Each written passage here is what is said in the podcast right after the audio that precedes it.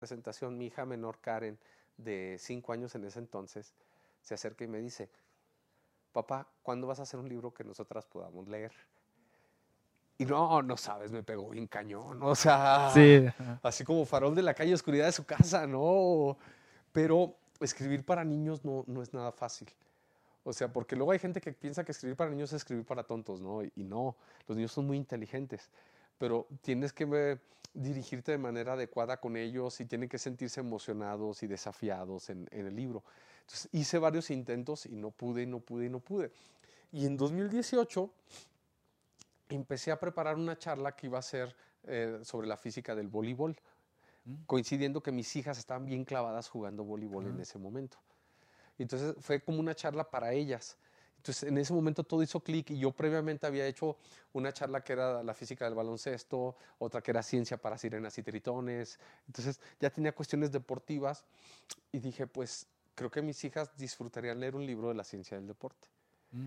Y en el verano de 2018 me puse a escribirlo. Mis hijas fueron las primeras, en, mis hijas y mi esposa fueron las primeras en leerlo. Lo escribía, lo imprimía y se los pasaba, me daban retroalimentación, me amenazaron. Mm de que si el capítulo de fútbol era más largo que el de voleibol, no, no iban a querer ya nada que ver con ese libro. Entonces tuve que ser cuidadosísimo con que el capítulo de voleibol fuera más largo que el de, que el de fútbol. Y pues me saqué la espina, ¿no? Ya estaban más grandecitas. Para cuando se publica en sus marcas Listo Ciencia, que fue en 2019, Karen ya tenía 12 años, pero eh, sí se lo chutó completito. Entonces fue el, fue el primer libro que... lo Sí, hijo, sí, me gustó. Fue el primer libro que escribí ya para que me leyeran mis, mis hijas. Eh, estos otros dos son un poco hijos de la pandemia. Yo creo que esos, si no hubiera habido pandemia, no hubiera tenido tiempo de sacar eso. Eh, ese primero me, me, escribió un amigo español, Jordi Díaz, eh, muy metido en temas de nanotecnología. yo mi tesis de doctorado le hice sobre divulgación de nanotecnologías. Entonces así lo conocí a él y sé un poco lo que se ha trabajado en eso y estoy empapado en el tema. Y eh, me propuso que hiciéramos un libro de divulgación de las nanotecnologías. Fue un ritmo muy intenso, frenético. Afortunadamente, ambos ya teníamos como cosas avanzadas y eso ayudó, mucho. Y eh, lo, sometimos a varios concursos en España, no ganamos ninguno, pero eh, uno de los, todos esos concursos normalmente publican a los ganadores y a veces la editorial que publica les pregunta si hay otra cosa que valga la pena.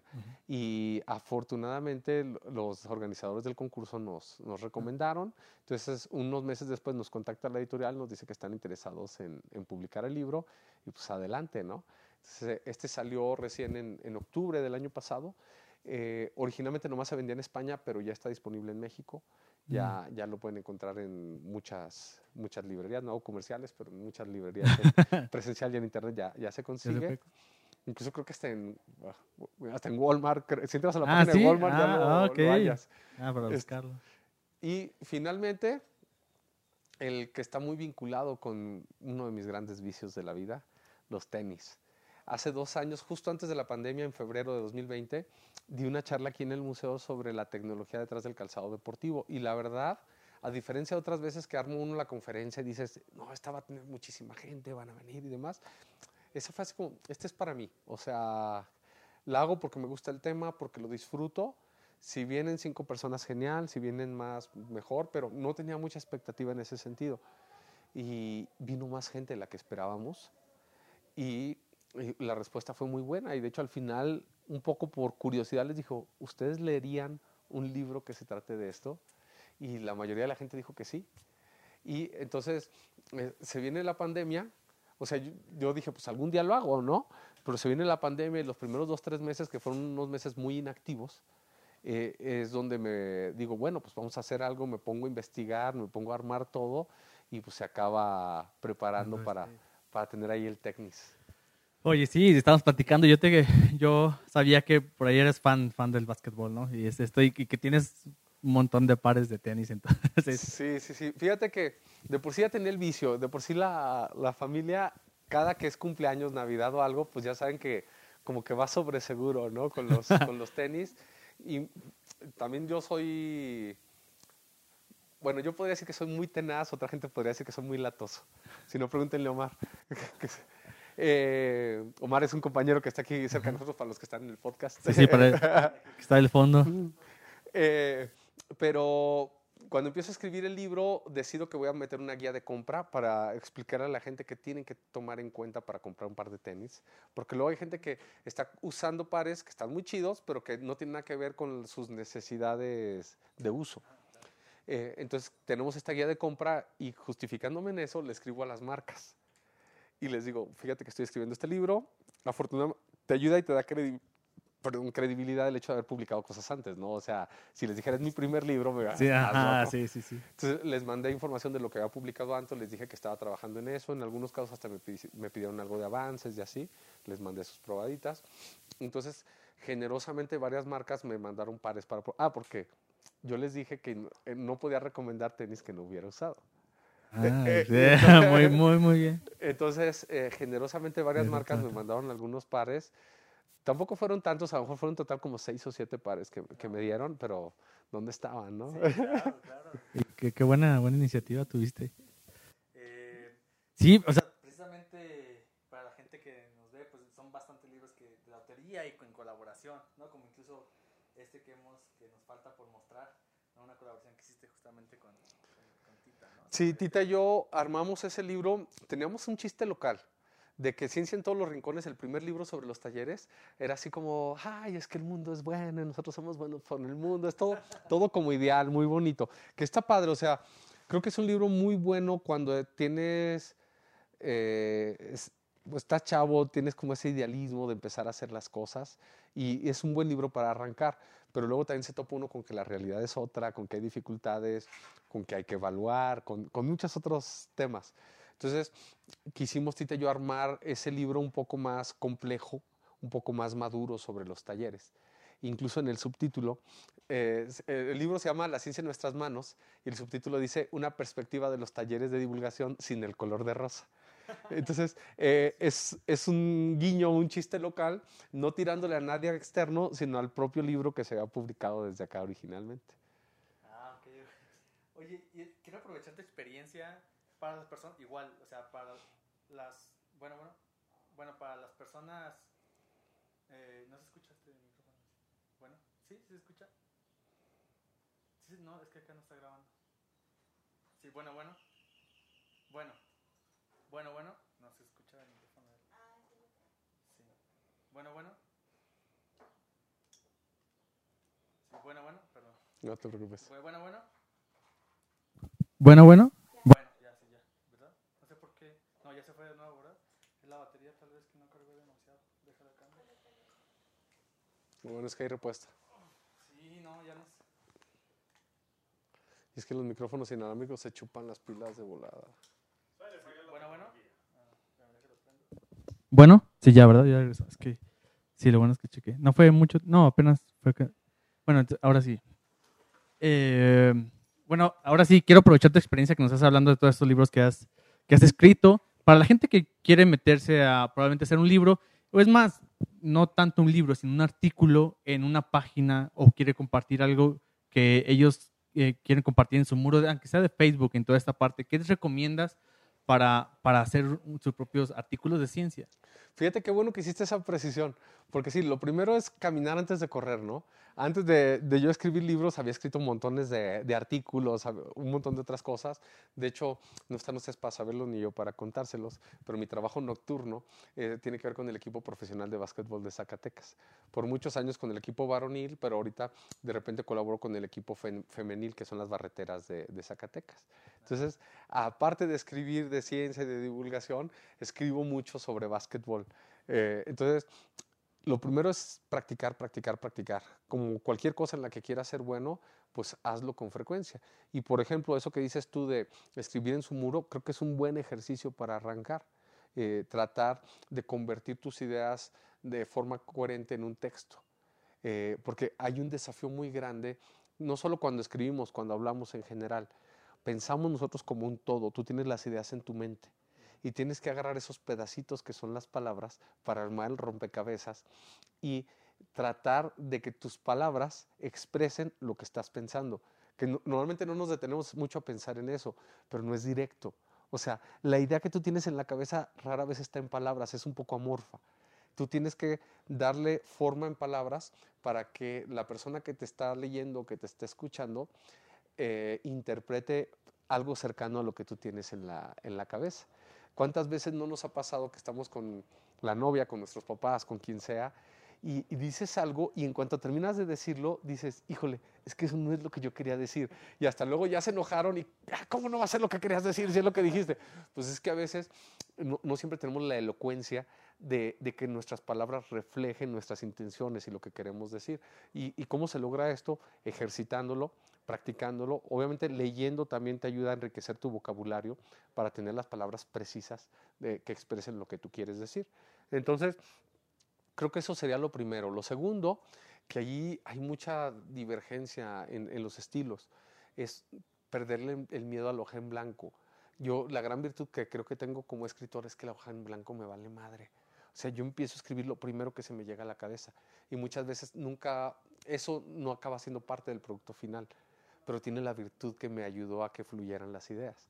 Pero, por ejemplo, Tita es muy obsesa ella le gusta abrir con la frase perfecta que dé pie a lo que quiere expresar. Entonces Tita a veces necesita darle más vueltas para cristalizar esa idea que tiene en la cabeza y le quedan maravillosas, ¿no? Pero batalla más para arrancar que yo, porque yo con lo que me llegue empiezo, pum, y, y, así me lanzo. Entonces ahí ya, ya depende de, de que, cómo te viene esa forma, ¿no? De si estás dispuesto a arrancarte con lo que salga y ya después lo vas puliendo, o quieres que por lo menos tu arranque esté perfecto y ya después de ahí puedes ir adaptando, ¿no? Porque siempre hay las correcciones. Y eh, algo que tiene que ver con expresarte, que tiene que ver con escribir, pero tiene que ver con toda la vida, es perderle el miedo al fracaso. O sea, creo que todos fracasamos y las personas más exitosas son las que más fracasan. Porque conforme la riegas, conforme te equivocas, aprendes y creces y eso te permite seguir avanzando. Y, entonces ah, no hay que tenerle miedo a eso. Si te soy honesto, yo después de Átomos al Desnudo tuve algo de miedo de escribir, porque Átomos al Desnudo me gustó mucho y, a mucha gente le gustó, o sea, me pasaba, no, no diario, a lo mejor cada dos, tres meses, pero que en redes sociales me escribía alguien que yo no conocía, que yo no hacía en el mundo y que me buscaban porque leyeron Átomos al Desnudo y les gustó. Este, tuve una chava que se le cayó en el baño el, ejemplar de su novio y me contactó por la tragedia, así como de, es que a mi novio le encanta tu libro y se lo echó a perder y demás. Y, ya, pues ahí nos coordinamos y se lo mandé firmado y pues ya con eso hasta la... Pero entonces eso me intimidaba bastante porque decía, ¿y qué pasa si el siguiente libro no es tan bueno como Atomos al Desnudo? Y si te soy honesto, disfruté mucho hacer en sus marcas Listo Ciencia, hay gente a la que le ha gustado, pero siendo objetivos no creo que esté a la altura de Atomos al Desnudo. Pero fue un tema que me apasionó, disfruté mucho hacer el libro, quedé contento con cómo salió y, y me desbloqueó. Incluso hay gente que recientemente me dijo que Technis le gustó más que en sus marcas Listo Ciencia, porque en Technis te cuento más chismes. Que hay, alguien, algunos amigos me dicen que soy como Pato Chafoy. Este, ¿Por qué? Porque me encanta meterme en, la vida de la gente. Y ah, en las historias de las marcas deportivas hay muchos chismes. Y entonces ahí uno va contando estas historias que también se entrelazan con componentes tecnológicos y enganchas más a la gente. Y en, el otro libro de sus marcas Listo Ciencia me concentré más en sí contar algunas anécdotas mías, pero yendo orientadas, vamos al deporte, vamos a los principios científicos, vamos a cómo mejorar. Y era su objetivo y era su razón de ser como libro. Entonces, va uno explorando también dentro de lo que tú haces y lo que sabes hacer, qué le gusta más a la gente. Ya pues, voy reafirmando que el chisme es lo mío, ¿no? Entonces, cada que vaya haciendo algún otro libro, eh, retomando lo que les decía hace rato de Tita, pues vamos contando historias que, que metan esa curiosidad, como decía también Hugo Caso, vamos transformando el morbo de la gente por el chisme en curiosidad científica por los temas que se pueden abordar. Claro. Oye, ¿y, qué recomiendas, por ejemplo? ¿Cuándo sabes tú que estás preparado para hacer un libro? Inclusive para hacer un artículo, que diga, no, ¿sabes qué? Es el momento, creo que tengo lo suficiente como para hacer un libro o un artículo. ¿Cómo sabes eso? Pues, eh, pues más que nada, no, no, no creo que nunca haya tenido lo suficiente para hacerlo, más bien tengo las ganas y la curiosidad. Entonces, eh, sí es más que la pasión me guía y digo, llegó el momento de hacer esto. Porque lo mismo pasa con un artículo, vaya, un artículo sobre comunicación de la ciencia, que no sé si llamarle estrictamente un artículo académico, más que llamar artículo científico, porque yo lo científico lo caracterizo más como las ciencias naturales. Eh, pero esa es otra historia, después tendremos ese debate.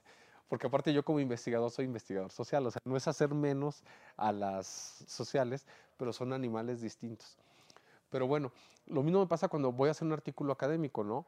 Eh, no es que yo a priori diga, ya sé esto y nomás lo quiero sacar sino que es, tengo estas bases y quisiera llegar a esto, pues vamos a escarbarle, vamos a investigar, a ver qué encontramos por ese lado.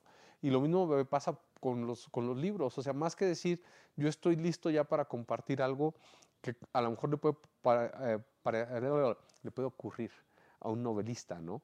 Que diga, es que ya tengo la historia cabeza. A lo mejor me falta meterme en los detalles, pero ya sé más o menos dónde empieza, cuál es el nudo y dónde termina. Y a partir de ahí voy construyendo. Yo cuando empiezo, cuando me embarco en un libro, pues tengo una idea de la estructura que quiero, pero investigo un montón de cosas, ¿no? Aprendo un montón de cosas, mi estructura siempre acaba modificándose, no es lo mismo que cuando empiezo y cuando termino. Te pongo un ejemplo que además me lleva a una anécdota que ya les había prometido de Sergio de Regules. Cuando estaba preparando Átomos al Desnudo, pues compraba todo lo que podía y me topo con un libro que se llama Cuentos Cuánticos, que es de Sergio.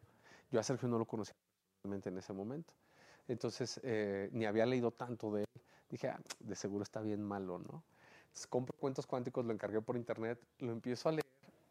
Oh, no manches, estaba, era un poco como masoquismo, este, porque disfrutaba el libro porque era, es un gran libro, si pueden leerlo, léanlo, pero al mismo tiempo sufría porque era un poco como la competencia, ¿no? Y, y, fue como todo un desafío este, enfrentarme a, tratar de hacer átomos al desnudo después de leer ese libro tan bueno. Y el, día que conocí yo a Sergio de Regules, voy por él al aeropuerto, nos subimos al carro, digo, mira Sergio, yo sé que no me conoces, es la primera vez que nos vemos, pero yo tengo una relación amor-odio contigo. Y se queda así como de, este, ¿por qué? Eh, pues eh, ya le dije que pues, estaba preparando Átomos al Desnudo. De hecho, cuando lo conocí, estaba acabando de escribir Átomos al Desnudo. No el lo escribiste como a mí me habría gustado escribirlo. Y lo peor de todo, 10 años antes que yo. le dio mucha risa a, Sergio, ¿no?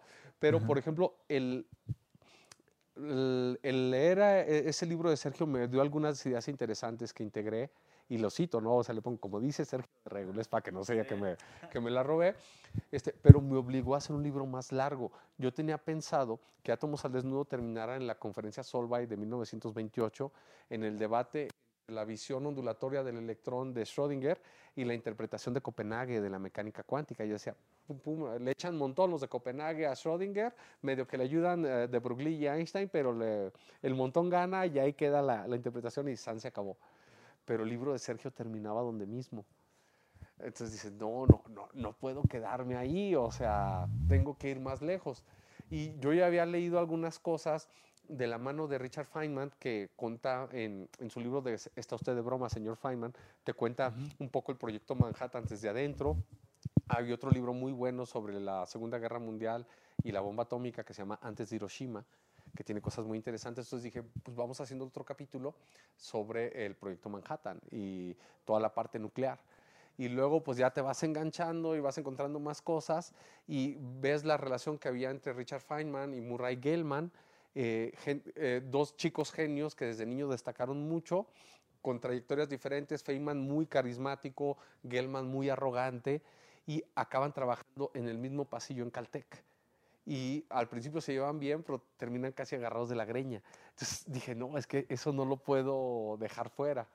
Y entonces ya te vas metiendo más en física de partículas, porque además Gell-Mann predijo la existencia de los quarks, que ya dije, no, pues qué bueno que lo incluí, no podían quedar fuera.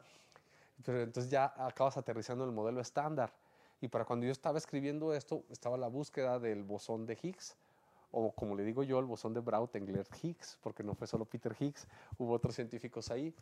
Entonces, te vas enredando, van surgiendo nuevas cosas que al principio ni por aquí te pasaban y que acabas integrándolas. Entonces, eh, creo que es lo bonito. Eh, volviendo a tu pregunta inicial, ¿cuándo te decides? Eh, cuando ves una aventura interesante en la que te puedes emprender y que tienes el tiempo para seguirla porque a veces la chamba no te deja. Entonces tienes que asegurarte que vas a poder dedicarle algo de tiempo para llevar a sus últimas consecuencias la aventura que es averiguar y preparar para cumplir las cosas de ese libro. Oye, y eh, ahorita que estabas mencionando se me vino a la mente, ¿cuándo para ti es un tema interesante del cual hablar? Digo, porque exactamente, si tú le buscas, encuentras libros que ya se hablaron del tema. Tienes problemas en decir, lo quiero hacer de una forma diferente. Puedes leer un libro sin decir, ay, no quiero contaminarme de, de la forma de que escribió y que yo vaya a hacerlo sin querer en mi libro. Esos problemas nunca, te, nunca te pasaron por la mente. Eso me preocupaba mucho al inicio, ¿eh? porque no sentía que yo ya hubiera logrado un estilo propio. Vaya, eh, estaba haciendo esta transición del divulgador tallerista, el divulgador de charlas, que era donde más me había desarrollado, a, alguien que nunca se vio a sí mismo como un escritor. O sea, yo ahorita hasta la fecha no me considero un escritor. O sea, yo soy un divulgador y antes que nada soy tallerista. Entonces, sí, sí era un desafío esa, evitar la contaminación. Entonces yo lo que hacía es que leía los libros, en aquel entonces era más rupestre, sacaba notas a mano, tenía una libretita y tenía mis notas de lo que veía, la información que yo quería rescatar de ese libro. Y lo dejaba reposar y después me ponía a escribir pensando en platicárselo a alguien. Pero no, no, trataba de no escribirlo tan cerca de cuando lo había leído precisamente para evitar eso. Ahora ya, ya no tomo notas a mano, sistematizo con un software que se llama Sotero, gente que trabaja en cuestiones científicas ampliamente recomendado, o Sotero o Mendeley o algo, pero eso te ayuda a tener todas tus notas y ya cualquier cosa que se te atrabe la tienes ahí guardada en la nube y demás. Y eh, afortunadamente pues vas construyendo un poco más tu estilo y, y, creo que ha sido bonito eso porque gente que me conoce y que me ha leído me dice, es que siento como que estuvieras a un lado contándomelo ha sido algo padrísimo porque Tita me enseñó eso. Me dijo, es que las personas que mejor escriben son las que escriben como hablan. Que bueno, hay sus excepciones, ¿no? Hay personas que las escuchas hablar y te estás durmiendo. Este, pero eh, fue como el objetivo que me puso a mí, tratar de contarle las cosas como si se las estuviera platicando a la, a la gente que también no es cosa fácil porque en la escuela lo acostumbran a uno como que tienes que ser muy serio cuando estás redactando, muy propio y eh, soltarte un poco el pelo y permitirte escribir como hablas puede ser un desafío, pero ayuda mucho a, definir ese estilo. Ah, ok, ok. Oye, no quiero que se nos acabe el tiempo sin preguntarte algunas cositas. Por ejemplo, eh, de, la red Pop, ¿nos podrías, ¿nos podrías platicar un poquito sobre qué trata este proyecto? Porque eres representante de esto en la, en la parte norte, ¿no? De, de este proyecto. Mira, un poquito haciendo historia, la Red Pop es una red de colaboración que nace por iniciativa de UNESCO. A inicios de los 90, UNESCO se da cuenta que hay proyectos muy interesantes de comunicación de la ciencia en toda América Latina, pero que como que cada loco andaba con su tema. Entonces junta a representantes de estos proyectos y les los invita a conformar una red de colaboración. Y es así con gente de Brasil, de Argentina, de Colombia, de Uruguay, de Costa Rica, de México, por supuesto, nace la Red Pop y empiezan a hacer un evento cada dos años. Yo me entero de manera indirecta por ahí de 2003, 2004 fue cuando yo me entero que existe la Red Pop y que hace un evento cada dos años. Y de hecho, el de 2003 fue en México, en León, y yo me enteré después, o sea, fue así como de, ay, ¿cómo no fui? Entonces, el siguiente fue en 2005 en, en Río de Janeiro yo mandé ponencia, que era justo cuando estaba con la cabeza bien caliente de no, soy divulgador y todo y demás me, aceptaron dos trabajos, pero hubo varias complicaciones y no pude ir.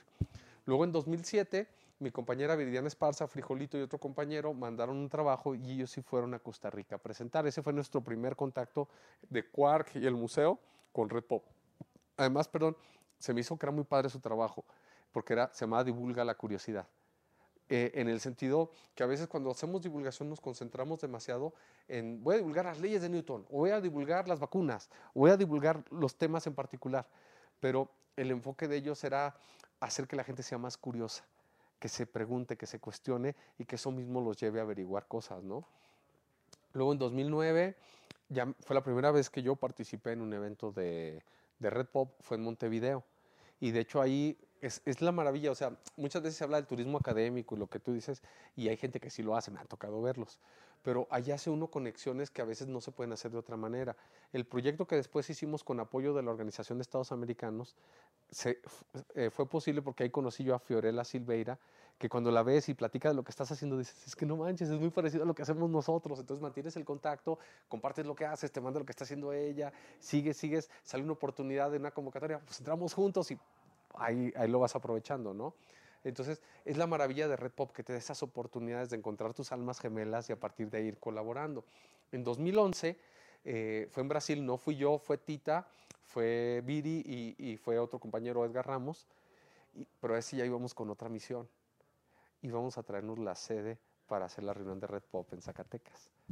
Entonces, se va con eso, se logra, tuvimos el apoyo de gente muy generosa, muy valiosa, entre ellas Julia Tagüeña, eh, se logra la sede, pero no solo eso, eh, eligen a Tita coordinadora del Nodo Norte de Red Pop. Tita en 2012 y 2013 fue la coordinadora del Nodo Norte de Red Pop.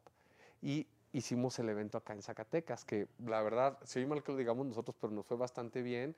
Cosas que normalmente contratas una empresa para que las hagan de atención a los participantes, las hacían los chavos de Quark. Entonces las hacían con mucho cariño y ellos estaban emocionadísimos. O sea, el que, el que lo contratas, pues es su jale y lo trata de hacer bien, pero estos estaban ilusionados, emocionados, porque por una semana Zacatecas era la capital de la divulgación en América Latina. Entonces la gente se fue encantada porque varias personas nos lo dijeron, es que todos sentíamos que éramos vacas sagradas, a todos nos trataban así como, como los meros meros, ¿no? Entonces a la gente le gustó mucho eso y se le hizo muy bonito. Y eso también nos ayudó a, es curioso, habíamos colaborado ya con el Consejo de Ciencia de aquí de Zacatecas y con el ZigZag, pero era como un poco esporádico y no se integraba. Y realmente la colaboración se fortaleció y de ahí para el Real se hizo mucho más rica y más fuerte a partir de Red Pop, a partir de que juntos hicimos ese evento internacional y de ahí para el Real lo local nos, nos fortaleció mucho. 2015 vamos a, a Medellín, este, 2017 a, a Argentina, en 2019 se nos atravesaron algunas cosas, no pudimos ir. Y ya ahora en 2021 fue en, fue en virtual. La sede era Montevideo, pero fue en virtual. Y entonces eh, se empezó a, pues como ocurren este tipo de cosas, se renuevan los consejos directivos y demás, y las personas que un poco llevan la batuta, pues sondean a gente que han conocido antes, que saben que está comprometida, que es chambeadora, que, que le interesa. Dice un autor de fantasía que se llama Terry Pratchett, que la mejor forma de asegurarte de que algo se haga es dárselo a alguien que está ocupado. Lo cual suena como paradójico, pero si te detienes a pensar es, es cierto. Entonces, generalmente invitan a gente que pues, está muy movida, ¿no? Ajá, sí. A mí antes ya me habían invitado a colaborar con un, con un comité de Red Pop en otro rol, pero era justo cuando estábamos en la Fundación de Recreación en Cadena, yo era presidente de Recreación en Cadena en ese entonces, les dije, no, miren, ahorita yo no quiero que eso, sino salir de la ratonera, entonces me concentro en lo que estoy y para qué le muevo. Pero justo yo el año pasado dejé de ser presidente de Recreación en Cadena, se, dieron las cosas y me invitaron a colaborar como coordinador del nodo norte de la Red Pop, que es eh, pues estar articulando las actividades de los miembros, dar a conocer cosas valiosas, promover convocatorias, fomentar que más, más eh, instituciones como miembros. Y pues ahí se han, se han ido dando las cosas, es todo un reto porque es cumplir con toda la chamba que ya tienes más lo, lo, que surja de Red Pop, pero pues son experiencias bonitas porque te van ayudando todavía más a conectarte con gente de otros lares. Oye, y ahorita, ya que tienes un panorama general más o menos de cómo se mueve la divulgación en América Latina, asistiendo a estos, a estos eventos y, y coordinando ahora el Nuevo Norte, eh, ¿cómo, ¿cómo ves tú la, la divulgación en México comparado con América Latina? México es un referente, sin duda. O sea, vas a eventos a, a diferentes países y casi siempre te topas que invitan a algún mexicano para, para enriquecer. Entonces, aunque sean eventos en otros lados, este, creo que lo, el trabajo de México sirve como inspiración, reitero, como referente para lo que se están haciendo. Obviamente no somos perfectos, obviamente también nosotros nos apoyamos en lo que se hace en otros lados porque hay cosas muy valiosas, pero creo que tuvimos un arranque muy importante, quizás hasta un poquito adelantado eh, respecto a otros países. Eh, la era moderna de la divulgación en México para mí nace con el trabajo de Luis Estrada, que tristemente es, uno de mis ídolos que no he conocido a Jorge Flores, conocí a Julieta Fierro, este, a mucha gente así valiosísima en, términos de divulgación, pero Luis Estrada no se me hizo conocerlo, falleció ya hace algunos años. Él a finales de los 60, principios de los 70 se empieza a promover publicaciones. Él impulsa la, la creación del Centro Universitario de Comunicación de la Ciencia en la UNAM, lo que ahora es la de GDC. Este, él empieza a colaborar con otra gente, como mismo Jorge Flores, eh, y, es cuando se crea la, Sociedad Mexicana para la Divulgación de la Ciencia y la Técnica. Entonces, tanto con iniciativas de trabajo, que esto vino desde la UNAM y enriqueció a mucha otra gente, pero también muchos otros esfuerzos en diferentes partes del país que hicieron que México fuera avanzando en este tenor que creo yo que fueron un poquito adelantados respecto a otros países. Digamos, en México en los 60, 70 ya estamos haciendo cosas interesantes y a lo mejor otros estaban en los 80, 90. Entonces, se ha hecho escuela, hay nuevas generaciones que pues, se han ido profesionalizando y Len Reynoso, otra que es muy buena amiga de, de nosotros, trabaja en DGDC, es la coordinadora del Diplomado en Divulgación de la UNAM, habla de varias generaciones. La primera generación que eran como don Luis Estrada y gente semejante, que eran científicos, que querían hacer comunicación de la ciencia y pues van un poco a prueba y error, ¿no? Y abriendo camino, diría Antonio Machado, caminantes son tus huellas el camino y nada más, caminante no hay camino, se hace camino al andar. Entonces, ellos se la rifaron así porque no había de otra. Y luego viene la segunda generación que aprovecha la experiencia que tienen ellos para ir avanzando y que se forma en posgrados que, que, no tienen que ver propiamente dicho con comunicación de la ciencia porque a lo mejor no lo sabía, pero que se complementa, que, que, por ejemplo yo me identificaría con esa generación, que yo hice una maestría en ciencia, tecnología y sociedad, que pues es algo afín a hacer comunicación de la ciencia, pero no es directamente en eso. Y luego ya es cuando se crean programas de posgrado, diplomados, maestrías, especialidades, qué sé yo, específicamente orientados a la comunicación de la ciencia y que es algo que ha crecido en México. Creo que en términos de posgrado, posiblemente el país que está más adelantado que nosotros es Brasil, pero fuera de eso creo que somos líderes eh, indiscutibles, diría yo. Tenemos una gran riqueza en ese sentido y eh, hace falta crecer, ¿no? O sea, creo que todavía podemos dar más. Ahorita hay un posgrado en divulgación de la ciencia y la cultura del ITESO en Guadalajara, hay el maestría y doctorado en filosofía con opción terminal en divulgación de la ciencia en la UNAM y como maestrías es lo que hay. Hay muchos diplomados muy buenos en México, o sea, que yo siento que son los está el diplomado aquí y como que si lo llevas acá ya sería maestría. O sea, de los buenos que son. A ese nivel están, están ¿Ustedes tienen diplomados? ¿Ustedes crean diplomados? Nosotros hicimos un diplomado nada más entre 2010 y 2011. Y eh, la bronca fue que como nos dieron la sede de lo de Red Pop, este, el detalle es que en el Museo de Ciencias estamos contratados nada más tres personas como académicos. Entonces, o hacías el diplomado o organizabas el, el, Congreso de Red Pop. Entonces, por eso ya no le pudimos dar seguimiento, pero con frecuencia Tita y yo vamos como profesores invitados a otros diplomados. El año pasado estuvimos en el de Coahuila, por ejemplo. Yo estuve el año pasado también en el de la Universidad Veracruzana. Hemos dado también en el de San Luis Potosí, en el de Quintana Roo, en el entonces sí, eso nos daba la oportunidad de conocer lo que se está haciendo en otros lados y también tratar de aportar y colaborar con, con ellos. Entonces sí creo que en ese sentido México ha logrado esa riqueza y ese panorama de avance, pero eso no significa que ya no podemos dormir nuestros laureles. Sí, sí, sí, pregúntame, eh, justamente, perdón, te quería preguntar eso, ¿no? ¿Cuáles son los retos en la divulgación en México? ¿No? Comparados, no sé, en este caso, ¿cómo está México comparado con Europa, por ejemplo? con otros países más desarrollados en la parte divulgativa y cuáles son los retos de México para mejorar Mira, sus debilidades. En cuanto a la actividad de divulgación, yo creo que no le pedimos mucho a los europeos, ¿eh? Este, a la, bueno, o lo que les podemos pedir es lana.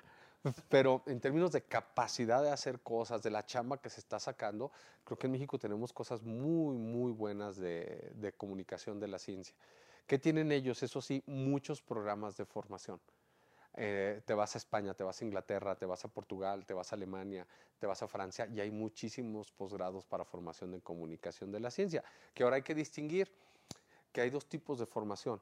Tú puedes formar estudiosos de la comunicación de la ciencia, que de hecho los posgrados que hay ahorita en México son para que gente que tiene la capacidad de hacer estudios sobre comunicación de la ciencia y puedes formar comunicadores de la ciencia, gente que desarrolle estrategias y proyectos, que no es lo mismo. Que yo siento que los estudiosos también deberían saber cómo se hace, pero bueno, esa es otra historia.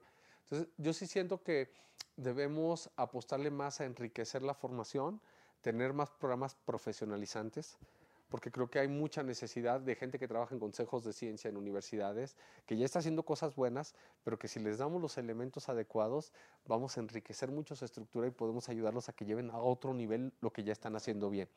Y eh, creo que otro desafío es la evaluación. Una de las cosas que más se presta a la simulación es, entre muchas otras en la academia, pues es la comunicación de la ciencia porque luego decimos, no, es que yo hice la actividad con 100 niños y vieras qué felices salieron y fue una maravilla y un hitazo. Bueno, pero ¿cómo estás evaluando que eso realmente sirve? Y es, y es un gran desafío además, creo yo, porque los resultados de la divulgación no ocurren a, a la media hora de la actividad o al día siguiente o un mes después. Muchas veces son resultados a largo plazo y no es fácil medir eso pero hay cosas que se pueden hacer y hay cosas que puedes ver. A lo mejor no vas a ver los resultados de cómo le cambiaste la vida a una persona, pero vas a ver cómo fue su experiencia en una actividad. No le vas a hacer un examen para ver si se aprendió la ecuación de Schrödinger, pero puedes, por ejemplo, pedirles que hagan un dibujo antes y le dices, a ver, dibújame un átomo. No, pero ¿cómo? No, piensa en un átomo y lo que te llegue a la cabeza, dibújamelo. Haces actividades de divulgación con ellos y al terminar le dices, dibújame un átomo y, entonces comparas su concepción eh, antes y después y ahí puedes evaluar cómo cambian esos conceptos. O les puedes preguntar si creen que aprendieron cosas nuevas en la actividad, qué es lo más interesante que se llevan. Porque esa es la delgada línea cuando evalúas la divulgación. Si tú la, la planteas como un examen, vas a estresar al público y difícilmente vas a tener una medición real. Y a lo mejor mucha gente ni te va a querer contestar.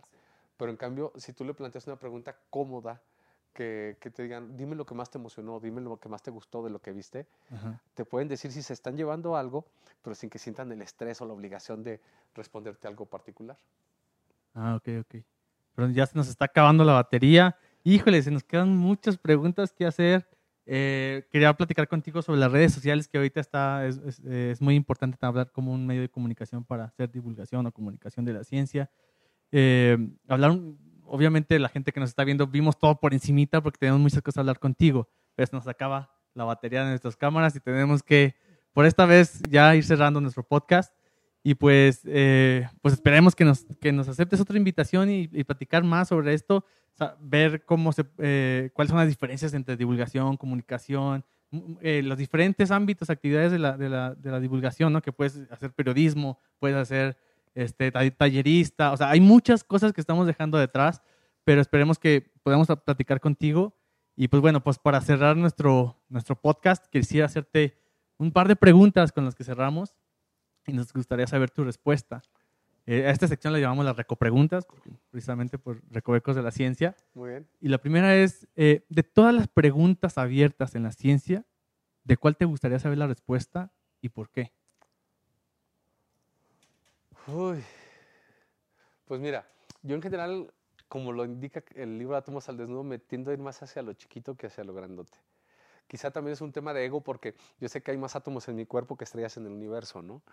Entonces, la pregunta es si hay algo más allá, o sea, me, sería fácil, más allá de los quarks y los electrones.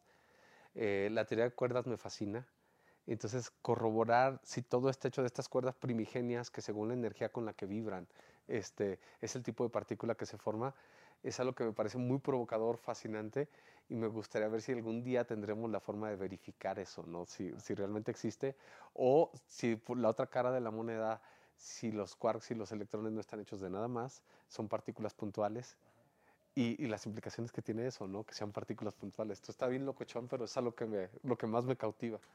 Ah, ok, perfecto. Eh, la siguiente pregunta es, de todos los inventos que se han hecho a lo largo de la historia de la ciencia, para ti, eh, ¿cuál es el, más, uno de los más importantes? Pues el transistor, porque el transistor nos dio los chips integrados que nos dieron las computadoras, que nos da un montón de maravillas tecnológicas que tenemos el día de hoy, ¿no? O sea, creo que Tristemente muchos estamos enviciados con el celular y dependemos mucho de él, pero nos facilita la vida como no tienes idea. O sea, hay veces que antes para mí estar en el tráfico era una tragedia, ahora saco el celular y le avanzo a los pendientes de la, de la chamba, ¿no? Entonces sí, creo que el transistor es un, hito extraordinario. Ok, pues bueno, nos, entonces eh, nos vamos con, esta, eh, con estas preguntas que acabamos de hacer, nos quedaron algunas preguntas por realizar. Y pues nada, agradecer, agradecerte por eh, estar en este podcast y aceptar este, grabar este, episodio. Y pues nada, nos, esperemos que nos volvamos a grabar otro episodio para entrar muchísimas gracias a ustedes. Ya tendremos, dejamos la, cita abierta para una futura sesión. Porque se nos quedan muchos temas en el tintero. Y eh, pues sigan atentos al podcast. Está muy rica la, plática. Y ya quedamos también apalabrados para que tengan más personajes zacatecanos próximamente. Sí, sí, sí, sin duda alguna. Por acá, cuando tengamos la vuelta, grabamos uno más contigo y nos recomiendas con más personajes de la ciencia de aquí de Zacatecas. Y pues nada, entonces, eh, gracias por ver este episodio. Les recuerdo que nos pueden ver en YouTube, nos pueden escuchar en Spotify, síganos en las redes sociales, en Facebook, en Instagram. Y pues nada, eh, nos vemos. Agradezco a Yasmín, que estuvo detrás de cámara, se me estaba pasando. Y ahora sí, pues nada, nos vemos la próxima.